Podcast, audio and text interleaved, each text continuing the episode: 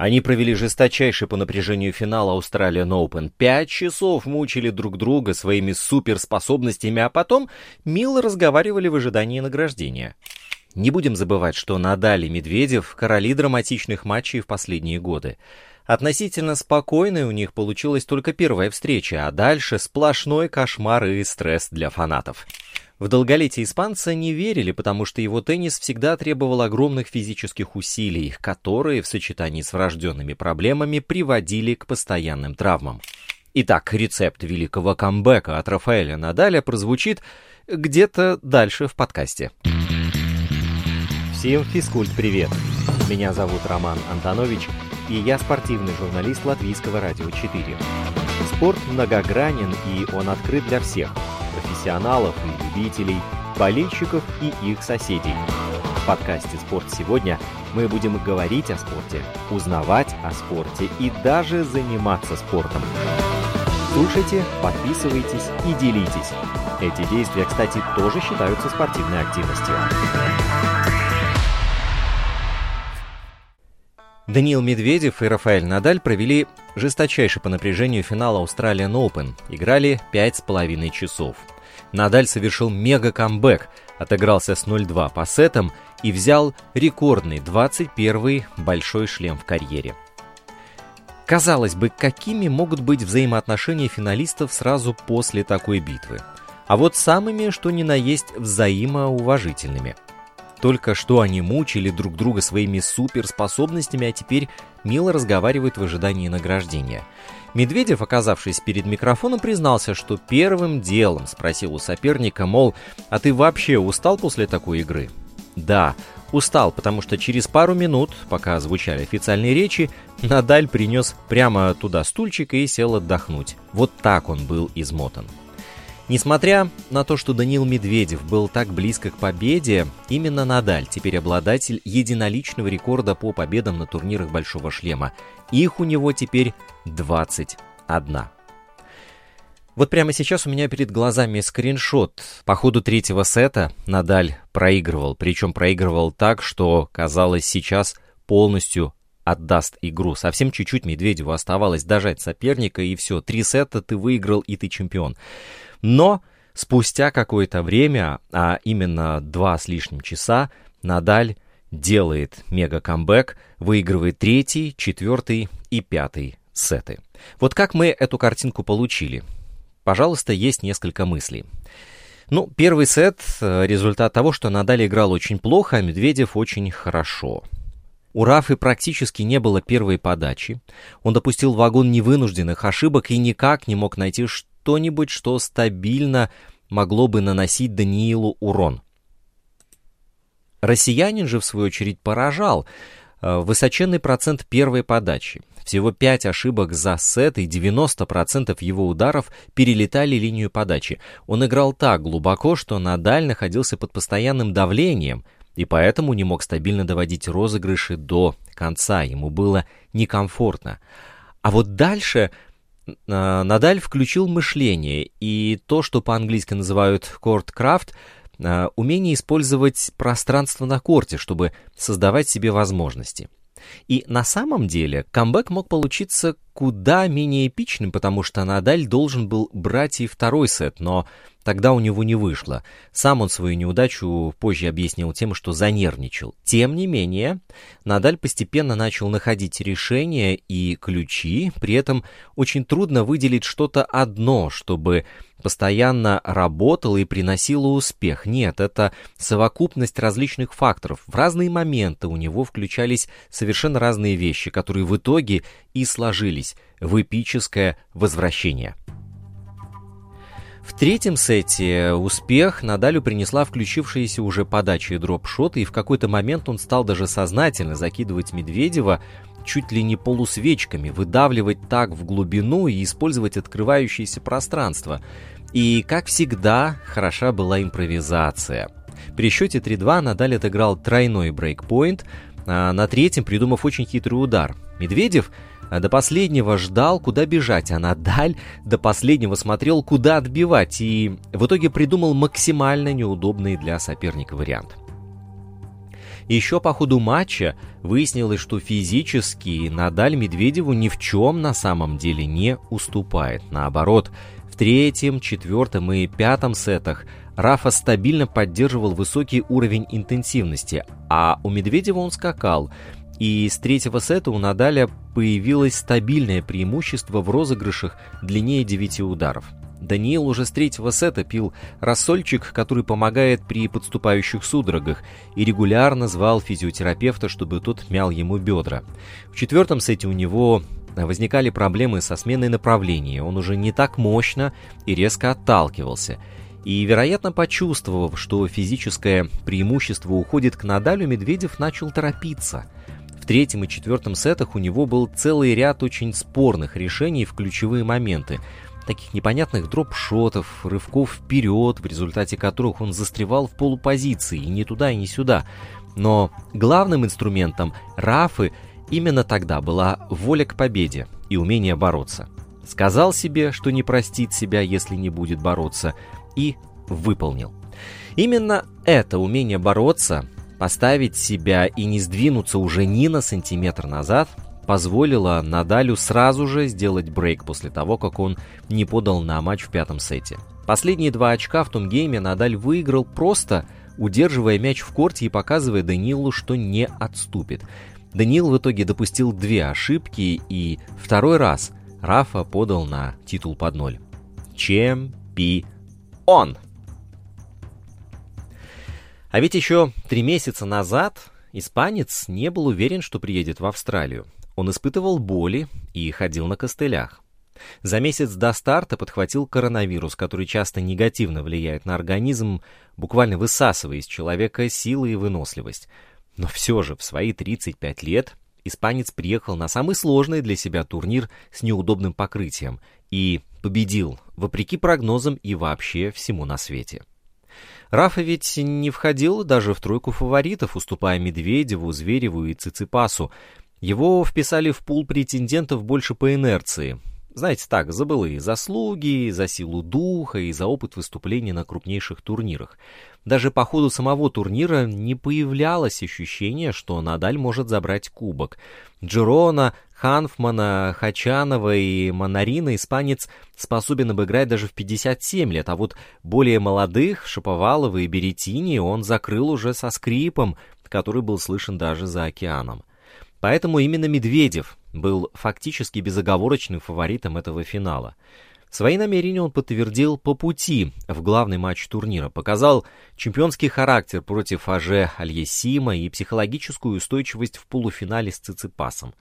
Но все мы забыли, как мне кажется, несколько важных вводных, и главное из которых заключается в том, что Надаль и Медведев – короли драматичных матчей в последние годы.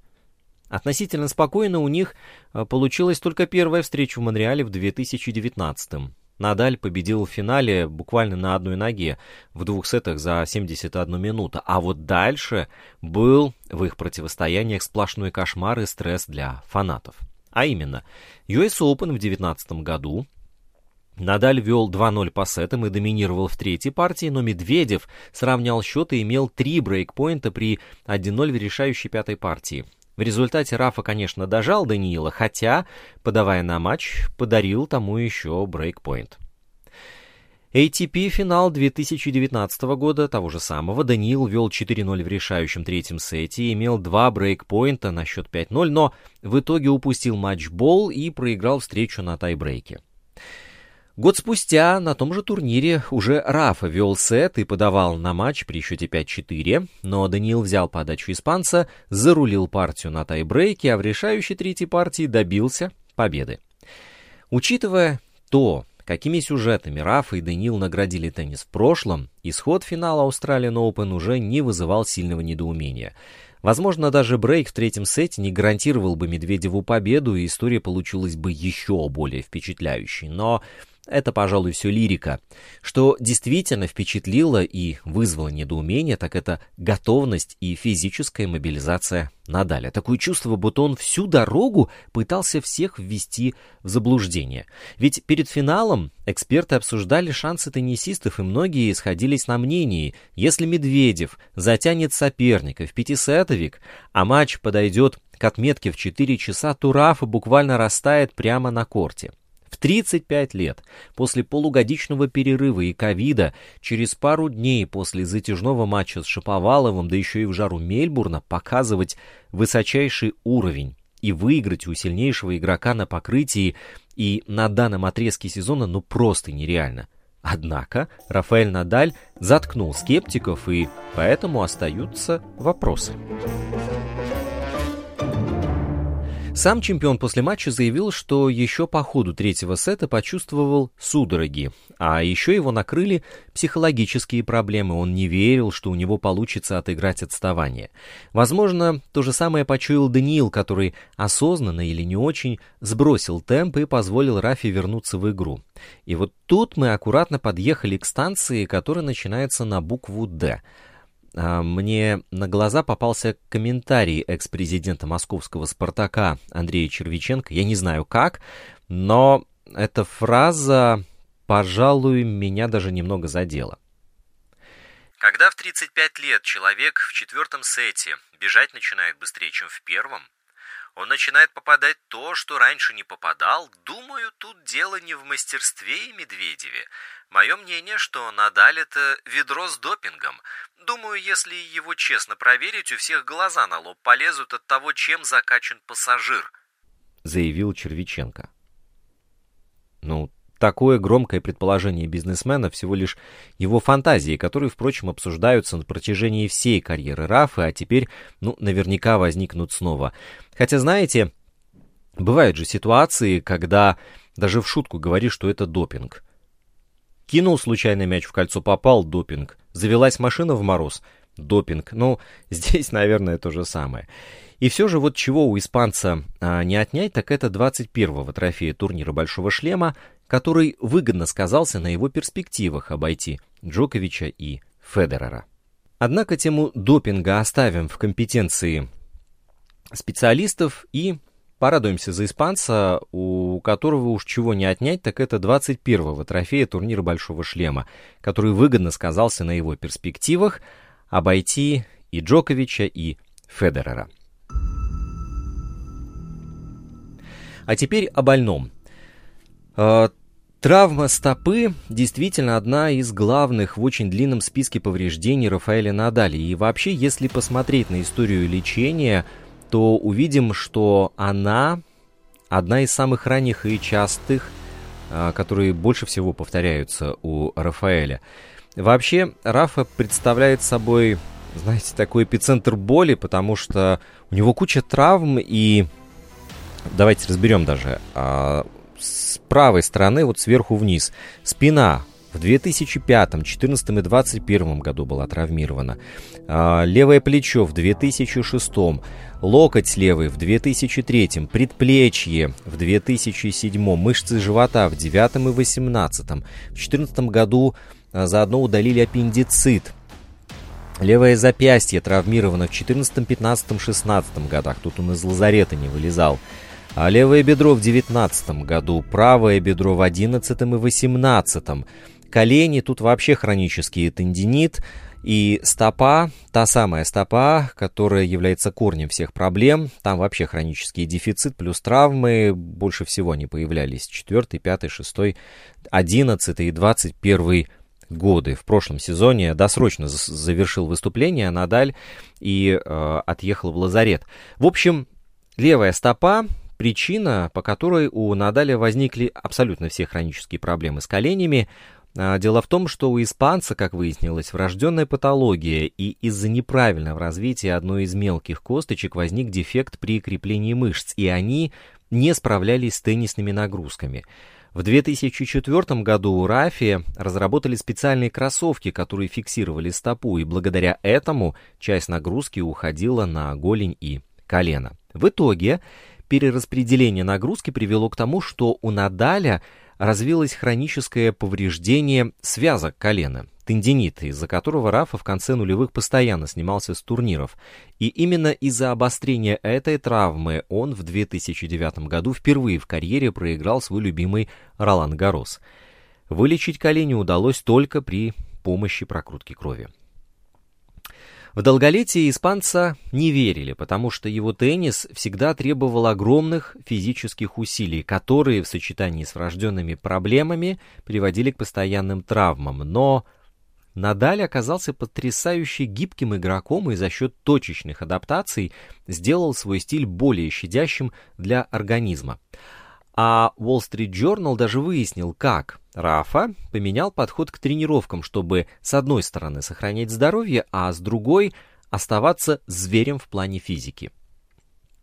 Как же ему это удалось?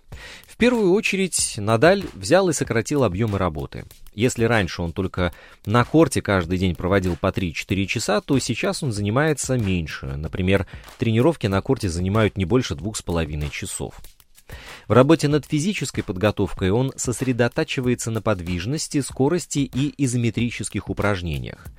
Эти упражнения строятся на работе мышц в статике, то есть мышца нагружается, но ее длина не меняется. Специалисты из клиники МАО, одного из крупнейших частных медицинских и исследовательских центров мира, утверждают, что изометрические упражнения помогают поддерживать силу, а также улучшают стабилизацию. При этом они выключают из работы сустав, что тоже может быть полезно. Надаль вообще уделяет особое внимание укреплению мышц вокруг коленей, которые мучают его всю карьеру, а также плеч. Например, у него есть серия упражнений для плеч, включающая в себя вращение и работу со специальными резинками, которые он делает дважды в день. Если небольшие мышцы плеча подводят, то вся игра умирает. Так Надаль объясняет свою тщательность. Пару лет назад у испанца появились проблемы с поясницей. Сейчас она его больше не беспокоит, потому что он специально качает ягодицы. Он сделал их сильными и мощными, и это помогло со спиной.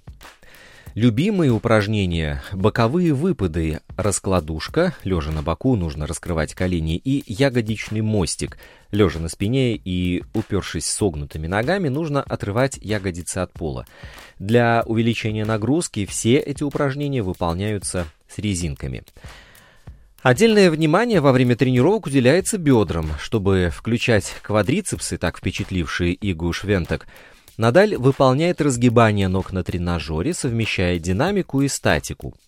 5 повторений с весом 10 кг и задержкой на 45 секунд, а потом 15 повторений с весом 30 кг.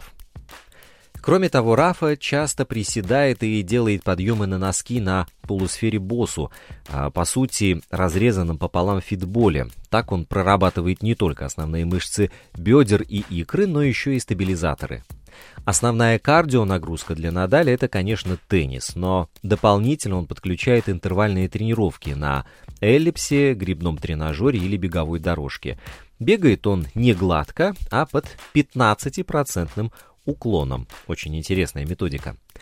Кроме того, для разнообразия испанец выполняет круговые тренировки, в которых упражнения со скакалкой и координационной лестницей сочетаются с элементами силовой тренировки. Интенсивность работы у него при этом прежняя, но сами тренировки стали умнее, и Надаль больше внимания уделяет уже конкретным вещам. Так, в целом, испанец описывает свой новый подход. Да, любой профессиональный спортсмен рано или поздно приходит к тому, что его тренировки становятся умнее и целенаправленнее, чтобы прежнего результата можно было достичь с наименьшими затратами. Итак, рецепт великого камбэка от Рафаэля Надаля. Феноменальная ментальность плюс огромный опыт, помноженные на потрясающее разнообразие оружий плюс умение их максимально эффективно использовать. Вот, собственно, и все. Поэтому 21-й большой шлем оказался именно в руках Надаля. И напоследок я все-таки вернусь еще раз к финалу в Мельбурне. И Даниил Медведев, и Рафаэль Надаль показали свой максимальный уровень, и качество тенниса было каким-то нереальным, космическим. Причем это было не просто качество игры, это было качество мышления. Ведь оба умеют прекрасно анализировать проблемы прямо на корте и тут же их решать. И мы это прекрасно увидели. И думаю, что не открою Америки, сказав, что Надаль поборется за следующий титул уже на своем любимом грунте Ролан Гарос. А Медведев ему с радостью помешает. До встречи в Париже, ребята! Инстаграм подкаста «Спорт сегодня» at lr4sport. Домашняя страница радиоканала lr4.lv, страница в Фейсбуке «Латвийское радио 4». Слушайте, подписывайтесь и делитесь. Мы с вами скоро встретимся вновь.